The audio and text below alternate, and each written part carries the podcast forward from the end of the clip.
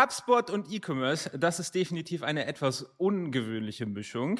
Trotzdem habe ich heute den lieben Kevin da. Der wird mir erzählen, ob du vielleicht für dein Unternehmen HubSpot nutzen kannst. Viel Spaß!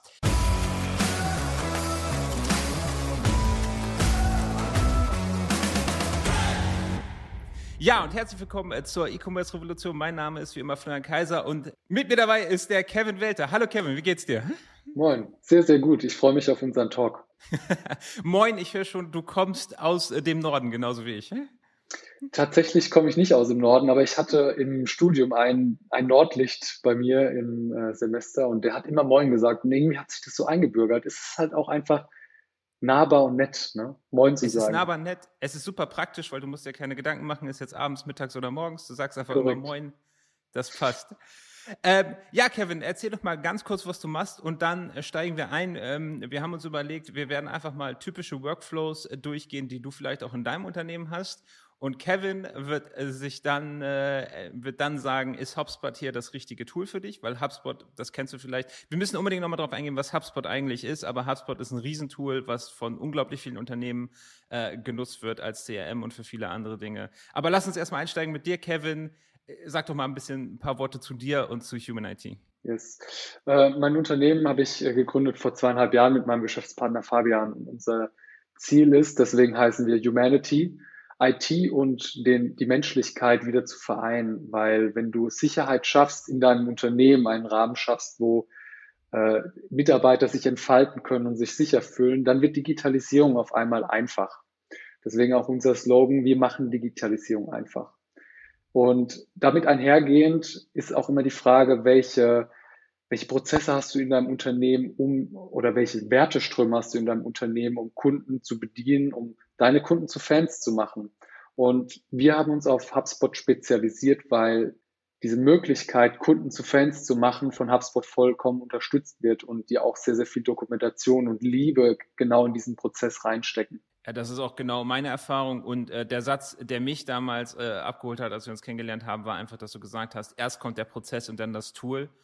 Und das ist gerade, wenn man, ich meine, es gibt so viele Leute, die haben so ihr Tool oder die verkaufen ihr Tool ähm, oder beraten in einem Tool und die sagen das Tool und es ist völlig egal, wie mein Prozess aussieht. Das Tool ist immer die magische Antwort und hinterher klappt es überhaupt nicht. Und dein Ansatz zu sagen, wir gehen erst, wir gucken uns den Prozess an und nur, wenn HubSpot da einfach 100% das richtige Tool ist, dann macht das Sinn und dann legen wir gemeinsam los. Das finde ich einfach einen mega coolen Ansatz. Ähm, Magst du noch mal ein paar Worte sagen, was ist denn HubSpot eigentlich für die Leute, die jetzt nur eine vage Vorstellung davon haben oder vielleicht auch noch nie davon gehört haben? Ja, ähm, ein Aspekt noch dazu. Ähm, du musst auch manchmal die Vogelperspektive auf das Unternehmen haben, um zu erkennen, wo kann ich denn, wo habe ich denn Schmerzpunkte, wo habe ich Möglichkeiten mit dem entsprechenden Tool, also mit dem Werkzeug, etwas zu verändern. Und aus unserer Erfahrung ist HubSpot für mittelständische Unternehmen sehr, sehr gut geeignet, um ähm, auch an verschiedenen Punkten im äh, Wertestrom des Unternehmens Dinge einfacher zu machen. Und HubSpot ähm, ist im Kern ein CRM-System, also ein Customer Relationship Management, um Kunden zu verwalten. Du kannst alle Informationen über einen Kunden zum Beispiel einfach abspeichern und hast die zentral für jeden in deinem Unternehmen zur Verfügung gestellt. Das heißt, Sales-Mitarbeiter A weiß immer, wann Sales-Mitarbeiter B mit deinem Kunden gesprochen hat. Und es ist auch immer ersichtlich, wann wurde welches Angebot verschickt, wann wurde welche Rechnung verschickt. Und das ermöglicht einfach, dass du viel größere Transparenz im Unternehmen schaffst.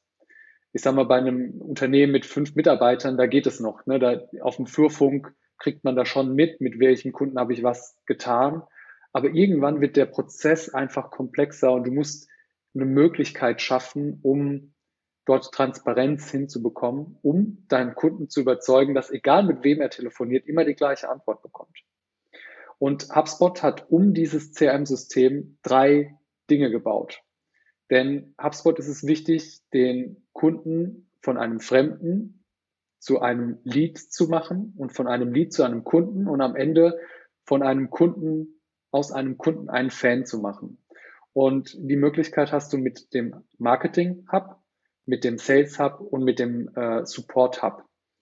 Und diese drei Möglichkeiten bietet, bieten dir einfach verschiedene Arten von Tools, um mit deinem Kunden zu interagieren, zum Beispiel über E-Mail-Marketing, ähm, um deinen Sales-Prozess abzubilden oder am Ende auch deinen Support-Prozess abzubilden.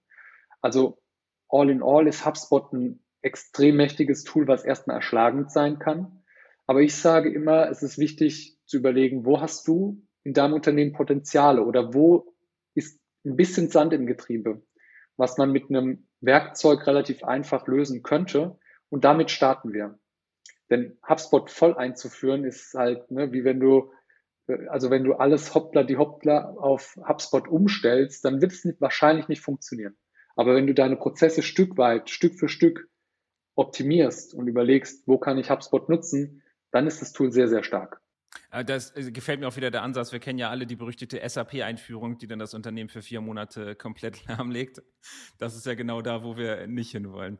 Okay. Äh, dann lass uns auch mal äh, direkt einsteigen in die, in die Prozesse, die so im Unternehmen. Also ich, ich bin jetzt hier mal der, der Advokat des E-Commerce-Unternehmens. Ich kenne ja von unseren Kunden, ich weiß, welche die Prozesse haben und dann gehen wir die einfach mal beispielhaft durch und schauen mal, ob HubSpot da eine gute Idee ist oder vielleicht auch nicht. Ich fange mal mit einem an, ähm, was jetzt gar nicht zu den drei gehört, wo wir uns konzentrieren wollen. Das Hauptgeschäft von einem E-Commerce-Unternehmen ist ja der B2C-Handel. Das heißt, ich habe eine Menge B2C-Kunden, die ich zum Beispiel über Facebook-Ads in meinen Shop hole äh, und dann dort verkaufe. Wäre es jetzt eine gute Idee, die auch alle in HubSpot zu importieren und dann zum Beispiel mit dem Support-Hub äh, dort noch den Support zu machen? Oder würdest du sagen, das ist definitiv nicht das richtige Tool dafür? Ähm, spannende Aspekte, weil ähm, ich, es, ist, es ist gar nicht so einfach zu sagen. Wenn du B2C machst, dann hast du wahrscheinlich irgendwie einen Shop. Ob das jetzt Shopify ist oder eine andere Shop-Lösung, ist, ist erstmal egal. Aber dort laufen deine ganzen Kundendaten rein. Kunde kauft etwas, dann hast du ja im Prinzip die Daten, wo du dein Produkt zum Beispiel hinschickst, die liegen in irgendeinem System. Wenn du jetzt aus diesem System manuell die Kundendaten in HubSpot importieren möchtest, um dann Support zu machen, Hölle, Finger ja, weg. Ja, ja, ja. Macht klar, überhaupt klar, gar klar. keinen Sinn wenn HubSpot hat letzte Woche ähm, den Operations Hub ähm, veröffentlicht, der für manche Tools, das ist noch nicht, also es ist jetzt erst neu tatsächlich, der für manche Tool, die, Tools die Möglichkeit bietet, dass die miteinander kommunizieren, dass du sozusagen deine äh, Daten, die du zum Beispiel in deinem E-Mail-Tool hast, automatisch nach HubSpot transferierst und umgekehrt. Das heißt, du musst dich nicht mehr damit beschäftigen, ich exportiere einmal im Monat meine Kundendaten aus dem System A und importiert die dann ins System B, weil das ist sehr, sehr fehleranfällig, sondern es wird automatisch passieren. Wenn du so eine Möglichkeit hast, das mit deinen Tools zu lösen, dann bin ich immer dafür ähm, zu überlegen, bringt der Sales Hub wirklich so viel, dass äh, sich das lohnt, dass diese, diese Automatisierungsstrecke einzurichten. Und dann bin ich auch immer offen dafür ähm, zu überlegen, macht es Sinn? Wenn das nicht möglich ist und du hast einen extremen Overhead und du musst zwei Datenbanken pflegen, dann laufen die zu 99,9 Prozent ja, ja. auseinander. Und dann ja, macht es überhaupt keinen Sinn, weil du am Ende ähm, die Hände über dem Kopf zusammenschlägst und sagst, in Datenbank A steht das über den Kunden, in Datenbank B steht das über den Kunden. Was ist jetzt die Wahrheit? Und da muss man immer sehr, sehr vorsichtig sein. Und deswegen die Antwort, es ist nicht so pauschal zu sagen, es kommt ganz drauf an, welche Werkzeuge du verwendest und warum. Okay. Äh, die, wir reden ja hier hauptsächlich über den Support Hub in diesem Fall, richtig? Weil ich ja. meine, Sales Hub, das interessiert ja den Schubkunden jetzt äh, eher weniger. Ähm, was kann denn der Sales Hub, was theoretisch auch für die Endkunden interessant wäre? Der Support Hub oder der Sales Hub? Äh, Entschuldigung, der Support Hub natürlich. Mhm. Ähm, der Support Hub hat zum Beispiel die Möglichkeit, auf deiner Website Chatbot einzurichten. Du hast einen zentralen Posteingang, der ähm, dir zum Beispiel ermöglicht, wenn ein Kunde auf, an support at deine URL.de oder .com eine äh, E-Mail schickt, dass es einfach alles aggregiert in ein Postfach läuft. Zusätzlich kannst du die Nachrichten, die aus Facebook kommen oder die Nachrichten, die aus Instagram kommen, auch noch irgendwie alle in einem Postfach sammeln und dort halt abarbeiten. Und das Spannende finde ich, du kannst, ähm, wenn jetzt zum Beispiel ein Ticket reinkommt, kannst du auch Aufgaben pflegen, die deinen Mitarbeitern zuweisen. Und zusätzlich hast du zu jedem Kunden diese Tickets gleich im Kontaktdatensatz gepflegt. Das heißt, es äh, schafft einfach, einfach, wenn du äh, HubSpot halt nutzt, Transparenz über, wann hatte ich mit dem Kunden Kontakt, was hat er gefragt, wer hat dieses Problem gelöst und in einem weiteren Call oder in, wenn du den irgendwann nochmal anrufst, dann kannst du immer darauf referenzieren, kannst sagen, hey, wir haben doch vor zweieinhalb Monaten gesprochen über folgendes Problem. Existiert es noch? Oder konnten wir dir helfen? Und der Kunde wird sich immer abgeholt fühlen und der wird sich immer besonders fühlen, weil du so viele Dinge über ihn weißt, obwohl du es ja. halt eigentlich ja. nur gespeichert hast. Und das, das sind so die kleinen Details, die die Wertschätzung rüberbringen. Ne? Und wo der Kunde sagt, ey, das, das war ein super toller Call. Der hat sich an mich erinnert, der hat, ähm, der interessiert sich für mich. Und auf einmal machst du dann zu einem Stammkunden oder zu einem Kunden machst du halt einen Stammkunde oder einen Fan der sagt, ey, mit den Jungs, cool, ne? Die haben mein Problem gelöst, der hat mich angerufen nach zwei Monaten, hat gesagt, existiert das Problem noch? Und dann macht es auf einmal Sinn, Stammkundenpflege zu betreiben. Abs absolut, absolut. Äh, also ich denke, wir alle hatten mal eine Erfahrung mit einer Firma, wo wir vielleicht sogar ein Problem hatten und dann war der Support aber einfach so gut, dass wir danach eher eine größere Bindung zu diesem Unternehmen, zum Produkt haben, obwohl wir ja eigentlich mit einem Problem eingestiegen sind. Ähm, ja. Also das macht wirklich den kompletten Unterschied. Und wir benutzen HubSpot auch äh, bei uns im Unternehmen, ähm, um, um hau hauptsächlich für B2B-Akquise und Kundenpflege. Und die Möglichkeiten, die HubSpot bietet, alles über den Kunden dort zu speichern, jedes Gespräch, jede Interaktion. Ähm, wir synchronisieren das auch mit, mit anderen Tools. Wir sehen genau, welche E-Mail hat er wann bekommen äh, oder welches Telefonat haben wir geführt, zu welchem Zeitpunkt. Das, also das kenne ich in keinem Tool, das das so gut macht wie HubSpot. Ähm, das gefällt mir auch dort richtig gut. Das heißt, um das nochmal zusammenzufassen, ähm, ich könnte als Shop sehr wohl, und das wäre jetzt auch aus Shop-Sicht für mich interessant, ich könnte den Support Hub nutzen, um, wenn ein Kunde eine Frage hat, egal auf welchem Weg er jetzt auf mich zukommt, sei es Live-Chat, Facebook, E-Mail äh, oder telefonisch, könnte ich dort ähm, entsprechend das alles eintragen, ihn auf Wiedervorlage setzen, das Problem lösen und so weiter. Natürlich Korrekt müsste ich, äh, wenn ich jetzt zum Beispiel seine Bestellung sehen müsste, müsste ich mich natürlich zum Beispiel in Shopify einloggen. Wenn ich sehen möchte, welche E-Mails er zum Beispiel äh, bekommen hat oder wenn er sich austragen möchte, dann müsste ich zum Beispiel in Klaviyo gucken. Da besteht jetzt wahrscheinlich auch über den Operations Hub noch keine Verbindung. Nicht direkt. Es gibt äh, verschiedene Zapier. Also Zapier ist ja auch ja. ein Tool, um automatisiert. Das, äh, das, nutzen wir auch dafür, genau. Genau. Ähm, vielleicht kannst du über sowas auch Automatisierungsstrecken aufbauen. Ja, ähm, hundertprozentig. Ähm, die Frage, die sich ein Unternehmen immer stellen muss, ist, eigentlich machst du ja Support schon. Die Frage ist, wie machst du es? Machst du es halt ähm, händisch? Hast du damit Probleme? Ähm, hast du das irgendwie gebündelt im Kanal oder eben nicht? Und ist das aktuell das Problem, was für dich das Wichtigste ist zu lösen? Wie viel Potenziale hast du denn, wenn du dieses Problem löst? Wenn es kein Schmerzpunkt ist, dann brauchst du dich vielleicht damit erstmal gar nicht zu befassen. Ähm, deswegen, bevor du anfängst, halt Dinge umzusetzen und zu überlegen, wie kann ich da jetzt besser Support machen, ist ja die Frage, hast du eigentlich ein Problem mit dem Support? Möglichkeiten hast du immer sehr, sehr viele. Und ähm, ich bin auch immer offen, solche Dinge zu evaluieren. Aber ähm, Dinge zu tun des Selbstzwecks wegen, damit es halt gemacht ist oder damit ich halt irgendwie einen coolen Prozess in HubSpot abgebildet habe, da bin ich, bin ich nicht dafür, weil dann kann es schnell komplex werden. Wenn du aber sagst, ich habe hier extreme Potenziale, weil mein äh, Kundensupport oder meine Mitarbeitenden im Kundensupport eigentlich den ganzen Tag abkotzen, weil so viele Nachrichten reinkommen, dass die es nicht gewuppt bekommen, dann zu überlegen, wie kriege ich den Prozess einfacher oder wie kriege ich es hin, dass im Erstkontakt mit dem Kunden schon das Problem schnell und einfach gelöst wird. Dann sind deine Mitarbeitenden zufrieden und du äh, hast auch zufriedenere Kunden. Und eins darf man nicht vergessen, ne? als die Kunden werden dich immer vergleichen mit Amazon. Und Amazon hat sich ja, ja ähm, auf, auf die Fahne geschrieben, das kundenfreundlichste Unternehmen der Welt zu sein. Und dafür machen die alles. Und damit wirst du immer verglichen. Und das ist halt wichtig zu wissen. Ne? Mit was vergleichen dich die Kunden? Ja, definitiv. Und äh, Kevin, wiederum, ich mag deinen Ansatz hier, dass du, dass du halt wirklich das Unternehmen, die Prozesse und auch die Kunden des Unternehmens in den Fokus stellst und nicht so sehr ähm, die Software an sich. Weil äh, du hast recht, also ich würde sagen auch, äh, wenn du jetzt ein Online-Shop bist, der schon ein gutes Supportsystem am Start hat, du machst das vielleicht mit Zendesk und das funktioniert gut für dich, dann gibt es, glaube ich, auch keinen Grund, da jetzt unbedingt zu HubSpot ähm, Support Hub zu wechseln. Ähm, wenn, und das kenne ich auch von unseren Kunden, aber dein Supportprozess einfach ein Chaos ist und da kommen irgendwie E-Mails und Facebook-Nachrichten und dann ruft zwischendurch noch jemand an und im schlimmsten Fall wird das auf Post-its geschrieben äh, und dann vergessen, dann wirst du auch bestimmt nicht auf die Support-Erfahrung von einem Amazon kommen. Äh, und dann ist ein, ein, Tool wie HubSpot äh, Support Hub da vielleicht der richtige Weg für dich, sofern du dann auch den Prozess in diesem Fall optimierst. Und das wäre ja genau dann dort, wo du, Kevin, ins Spiel kommst, richtig? Korrekt, genau. Ja. Das, das Wichtige ist halt einfach einmal zu analysieren, wie sieht mein Unternehmen aktuell aus, also Big Picture, ne? wie läuft der Kunde durch mein Unternehmen, wo habe ich Schmerzpunkte, wo habe ich Potenziale und dann kann man überlegen, ist HubSpot das richtige Werkzeug oder gibt es vielleicht andere Werkzeuge, ähm, Tools, die dich dort besser unterstützen. Und ich habe da immer so ein kleines Beispiel. Ne? Als Handwerker fragst du dich nicht, ob du den Nagel mit dem Hammer oder mit dem Schraubenzieher in die Wand haust. Ja. Es gibt das richtige Tool für dich, um den, um den Nagel in die Wand zu hauen in der Technologie ist es nicht so einfach. Es ist nicht, nicht so einfach zu sagen, ich hau jetzt, ich hau den Nagel jetzt mit HubSpot oder mit Zendesk oder mit einem anderen Tool in die Wand.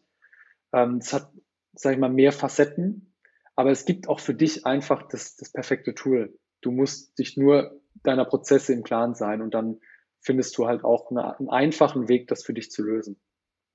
Ja, das ist ein mega cooler Ansatz. Ich wünschte, den hätten mehr Leute, die so ähm, im, im Tool-Business sind.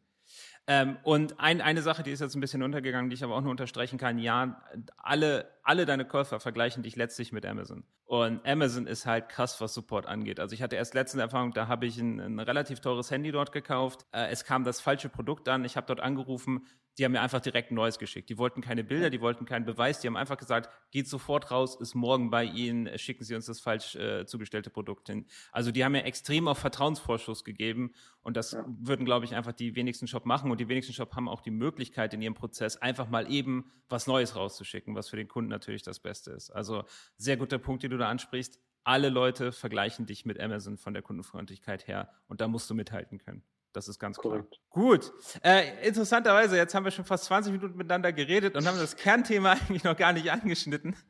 Also ich sehe, das, das wird wahrscheinlich ein Zweiteiler. Sehr cool.